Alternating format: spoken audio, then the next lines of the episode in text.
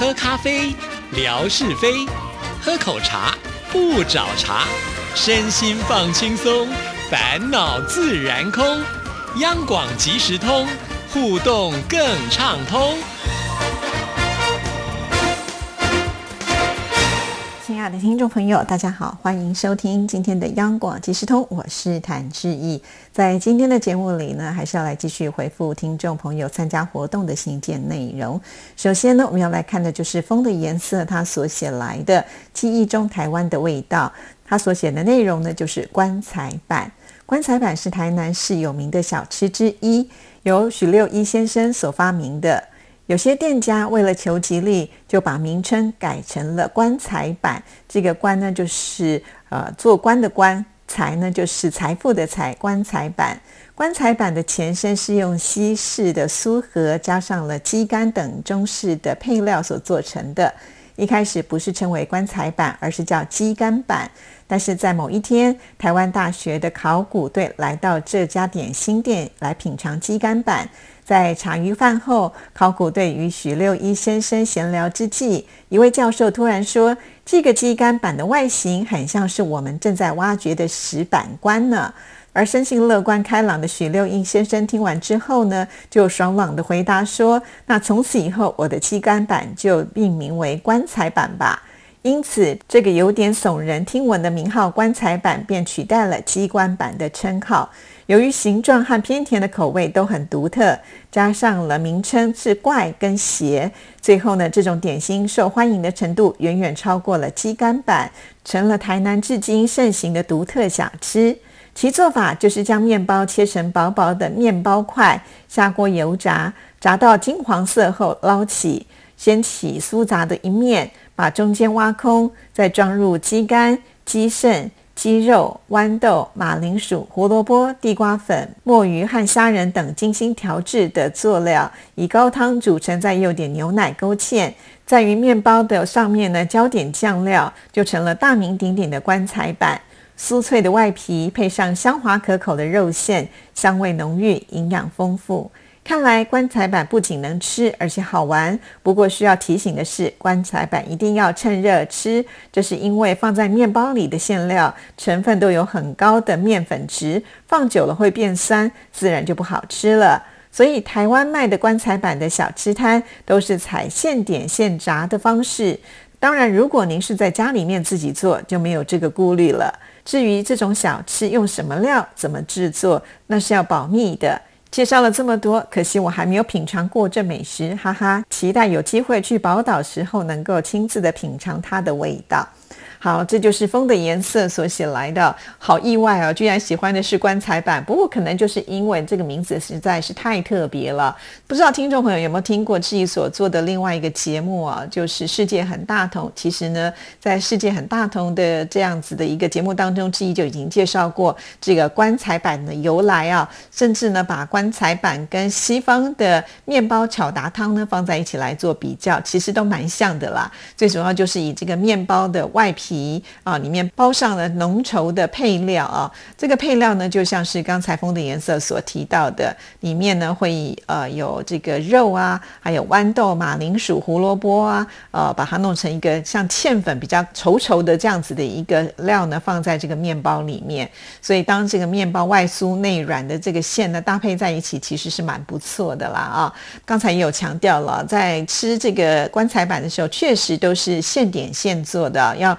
呃，这个炸过以后呢，很酥脆的，放到呃你的面前再来吃是挺棒的啊。不过也要提醒大家，如果有机会来到台湾吃棺材板的话呢，刚送上来的时候呢，可不要马上就吃啊，因为真的是非常的烫口啊。因为外面已经炸得很酥脆了，那里面的料其实呢它也是热的，所以这个要特别特别的小心了啊。好，那这就是棺材板的部分啊。那当然现在呢，在台湾的很多家的这个棺材板里面的馅料也会放的不太一样。样啊。但是重点呢，就是在于这个精神上哈。那其实呃，也许很多人会觉得这个名字听起来有点惊悚啊。但是啊，就像我们刚才也前面提到了，后来这个棺材板的名称呢，也稍微做了一个修改啊。这个官呢，就改成了做官的官啊。这个财呢，就改成了发财的财。所以棺材板呢，其实有升官发财的意思啊。所以现在的人就没有机会来吃这样子的小吃了。那确实，这个是台南特有的小吃啊。在夜市里里头呢，确实也会有，但是并不是每个夜市都有，它是比较独特的小吃哦。好，非常的谢谢风的颜色呢，来参加我们的活动啊。那接下来呢，我们要来看的就是王秋玲喽。好，就是我们的新疆的听众朋友，我印象中最深刻的台湾美食。我今年已经五十二岁了，从来没有去过宝岛台湾，但是对于这个美丽富饶的地方，却是一点也不陌生。从小学的语文课。初中的地理，以及后来琼瑶的电视剧、古龙的小说等，都加深着脑海当中的印象。今天我要来说的台湾美食就是臭豆腐。台湾的好吃的应该特别的多，常常在网上看到网友们发的美食照片，说起来种类挺多的，像是牛肉面、小笼包、凤梨酥。也许是我的口味重的缘故吧，我比较喜欢吃豆腐乳。第一次吃到臭豆腐是邻居老太太自己做的，然后送给我们品尝，闻着味道比较重，看着老太太那么热情，出于尊重和礼貌，当着她的面尝了一口，没想到那么好吃，回味悠长。后来在我们家的早餐里，经常会出现臭豆腐。我开始也关注其他地方的臭豆腐，比如长沙臭豆腐。几年前各地所办的美食节，当地也都有这样的活动。在逛的时候，看到小吃摊上写着“台湾名吃臭豆腐”，于是准备尝一尝。同行的朋友说：“要吃就吃正宗的吧，不要吃冒牌的，催促的快走。”我一想也是，还是以后到台湾再品尝吧。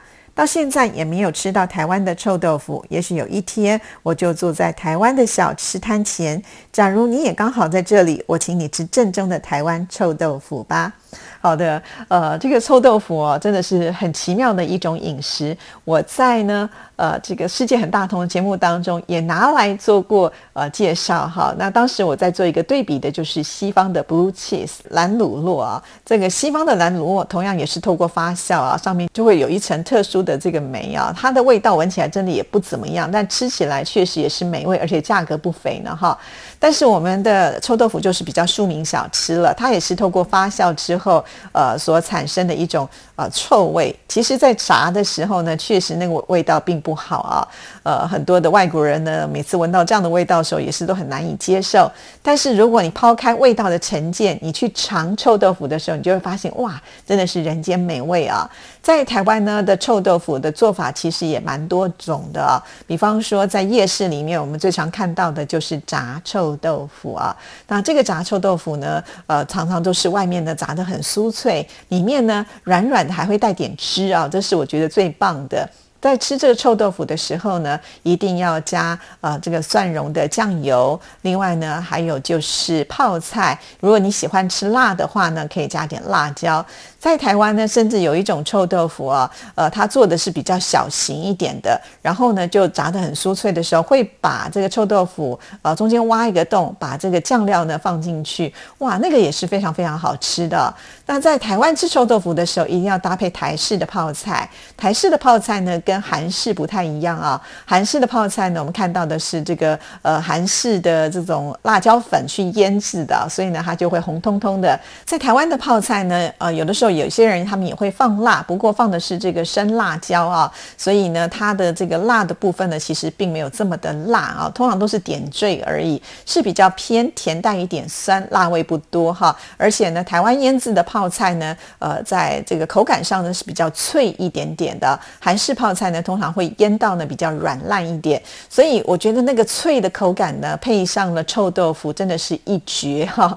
所以呢，呃，在台湾吃臭豆腐的时候，一定。会搭配这个台式的泡菜。好，刚才志怡提到的这个属于呢就是炸的部分哈，那也有些呢它是一块臭豆腐，然后炸了之后呢再把它切开来，切成呃对三角形的，或者是也有人把它就是一分为四哈，让它的接触面呢炸的多一点啊，吃起来就会有咔咔咔的那种感觉，其实真的很棒啊。好，那还有一种臭豆腐呢，呃，是在一般餐厅也经常会出现的。那这个臭豆腐呢，它是用清蒸的臭豆腐啊。清蒸的臭豆腐呢，通常呢，呃，这个味道也是蛮重的哈。但是它很棒的就是，呃，这个当他们调配的这个酱汁呢，呃，整个进入到这个臭豆腐当中，臭豆腐里面呢吸。饱了这个呃汤汁啊，那味道也是很棒的啊。那在台湾呢，很流行吃麻辣火锅，麻辣火锅里面也有人喜欢放臭豆腐哈，所以这个臭豆腐在台湾的吃法呢，还真的是蛮多的。有兴趣的听众朋友也可以来品尝一下哈。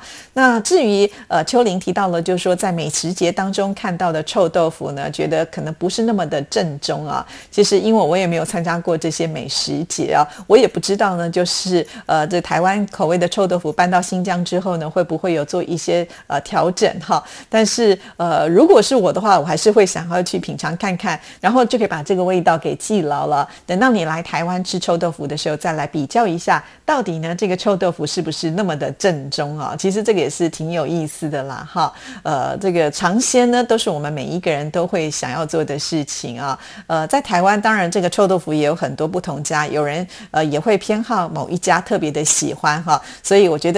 尽量呢，就是都去尝试看看吧。哈，好，那么谢谢秋玲写来的这封信件。接下来呢，我们要来看的这位听众朋友是江苏的喷之龙，知怡姐您好，我没有到过台湾，不过个人印象最深刻的台湾美食是卤肉饭，非常的美味好吃。工作地点虽然是乡村，不过在地连锁快餐店都有贩售卤肉饭。更有一家永和豆浆店，我时常会去点一份卤肉饭饱餐一顿。结婚后，老婆知道我喜欢吃卤肉饭，有时出差也会叫外送卤肉饭。在地有不少台式鸡排店，有时也会带女儿出去游玩时会买一份鸡排，希望将来有机会能够品尝到味道更正宗的卤肉饭。最后祝你工作顺心，收听长虹。好的，看来这个卤肉饭呢，确实我们的听众朋友的接受度都非常非常的高啊。确实，我觉得卤肉饭呢，其实还没开始吃之前，你就可以闻到那个卤肉的香气哈。然后呢，在呃这个饭上面淋上这个卤肉汁啊，还有这个卤肉啊，看起来就觉得食欲大开哈。所以子怡说过啦，其实你吃卤肉饭的时候呢，那么一碗饭哈，几乎不用什么配菜，你就可以呃吃饱它一碗饭，你很快就可以把它扒完了。但是在台湾呢，我们会更流行的就是配上这个卤蛋啊，而且呢，告诉你比较正宗的时候，卤鸭蛋会更香哦，会比卤鸡蛋还要来的好吃。还有油豆腐啊，这个是呃搭配的刚刚好的。通常我去吃卤肉饭的时候呢，还会呃再浇上一碗烫青菜哈。在台湾的烫青菜呢，他们也会呃这个淋上呃一匙的这个卤肉。汁啊，所以有的时候我会想说，女生怕胖嘛，不敢吃太多卤肉饭的时候，我都会到这些店里面，可能会点一个什么汤，然后呢，呃，搭配它的卤蛋，还有油豆腐，然后再点一盘烫青菜，还是呢会吃得到那个卤肉汁啊。但是没有配饭，就觉得好像热量稍微低一点啊，因为这个淀粉粉呢会比较容易胖一点。所以如果怕胖的人，也可以用这样的一个方式来选择哈，可以在吃这个乳肉味道的同时呢，呃，不会让自己。有这个发胖的。担心哈啊，这就是我自己曾经呢，呃，就是希望能够控制体重的时候，又想吃卤肉饭的一个方法啦哈。但是啊，这个卤肉饭啊，说实在还是要配饭才是最搭的啦哈。只是有的时候我们不得已呢，会去做一些调整哈。这个卤肉饭又得到了一票哈。确实，我们好多听众朋友都喜欢吃卤肉饭，还有鸡排，鸡排也是。虽然我们都知道这个炸的食物不要吃太多啊，但是呢，就像我们刚才前面提到的臭豆腐啦，跟鸡排啊。有的时候真的是会抵挡不住哈他们的魅力，那就偶尔吃吧哈，哦不要天天吃就可以了。而且台湾的这个鸡排，我也不知道他们为什么这么的厉害哈，就常常这个鸡排呢，就是外面炸得很酥脆哈，可是里面这个鸡肉呢，都能够把那个肉汁给呃锁住在里面，不至于你吃到这个肉是很柴的。而且有些鸡排它做的好大好大哦，呃，甚至呢他们就叫做豪大鸡排啊，就豪气的豪啊，豪大鸡排排就是那个鸡排啊，拿起来的时候，甚至可能会就像你的一张脸来的这么的大哈。如果你觉得鸡排太大块的时候，你也可以选择盐酥鸡哈。盐酥鸡呢，它就切的小块小块小块的，在吃的时候，它会给你一个签子啊，就是拿那个竹签呢，你把它牵起来就可以吃，也不会弄脏你的手啊，都非常非常的方便。好啦，今天节目时间到，就先跟大家聊到这里，其他的部分再留到下一次的节目喽。祝福您，拜拜。